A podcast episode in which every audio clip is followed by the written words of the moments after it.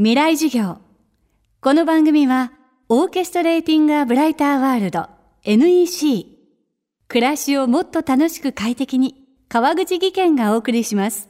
未来授業水曜日。チャプター3未来授業。今週は FM フェスティバル2017未来授業。明日の日本人たちへ。特別公開授業の模様をお届けしています今年のテーマは AI は産業社会の何を変えるのか。今週はその中から川村元気さんの授業をダイジェストでお届けしています。映画「君の名は」など数々のヒット作をプロデュースする一方「世界から猫が消えたなら」では小説家デビュー。そんな気鋭のトップクリエイターの頭の中を覗くことで人間のクリエイティブの可能性と人工知能の未来を占う授業です。創作とは発見と発明の掛け合わせだという河村さん。2作目の小説「奥男」は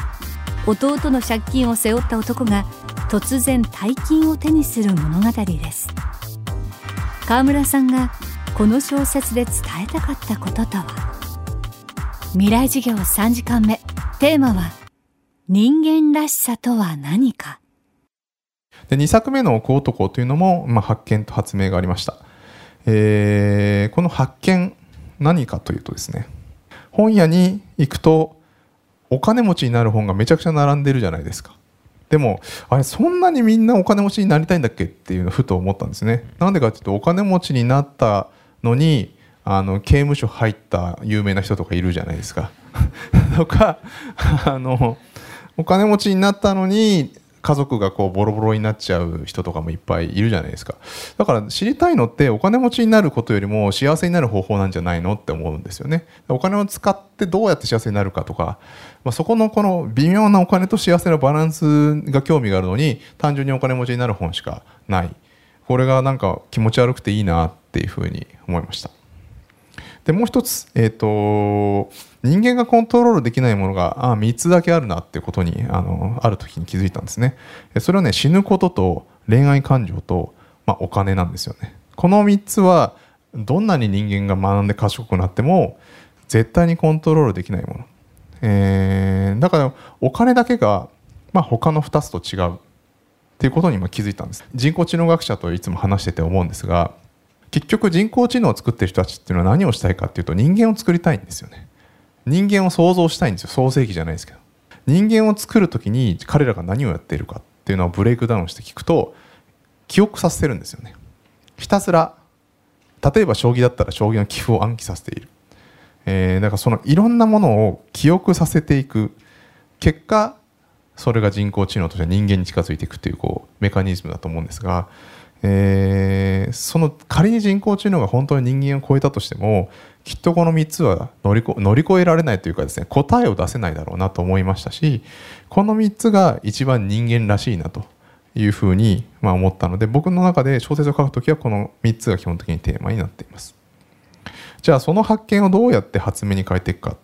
でお金を見るってことは、まあ、人間を見る見るっていうことなんだなということに気づきました。例えばお金があったら何するって聞いてもあんまり明確な答えは出ないんですが100万円あったら何買うって言ったら急にみんな具体的に何欲しいとか欲しいとか言ってあそれがその人の価値観なんだなということがはっきり分かります。あとお金について言うといつも気持ち悪いなと思ってることがあってあのお金を触ったら手を洗いなさいみたいなまあこれも集合的無意識の話なんですがよく言われてきたと思うんですが僕はお金よりも電車のつり革とかエスカレーターの手すりの方がよっぽど汚いと思うんですよね。なのにお金の時だけことさらに神経質に汚いみたいな感覚がある。これは物理的に汚いことよりも何か精神的に何かお金に対して人間が感じているものがあるんじゃないの？っていうのは思ってこれを描こうと思いました。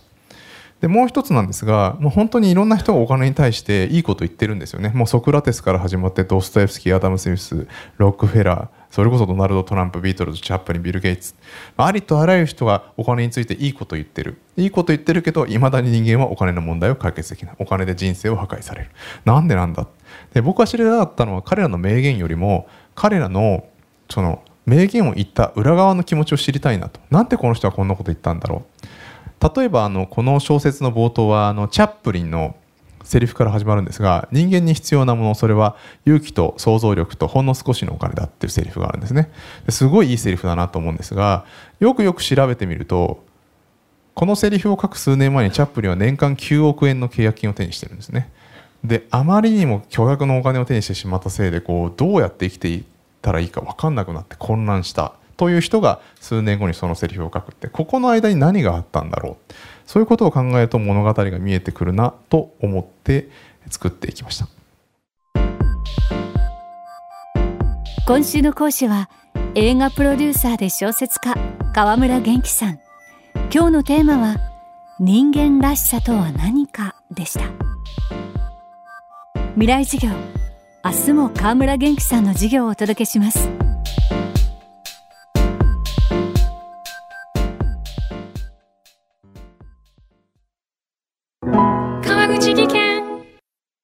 階段での転落。大きな怪我につながるので怖いですよね。足元の見分けにくい階段でもコントラストでくっきり白いスベラーズが登場しました。皆様の暮らしをもっと楽しく快適に。川口技研のスベラーズです。未来授業。この番組はオーケストレーティングアブライターワールド NEC 暮らしをもっと楽しく快適に川口技研がお送りしました。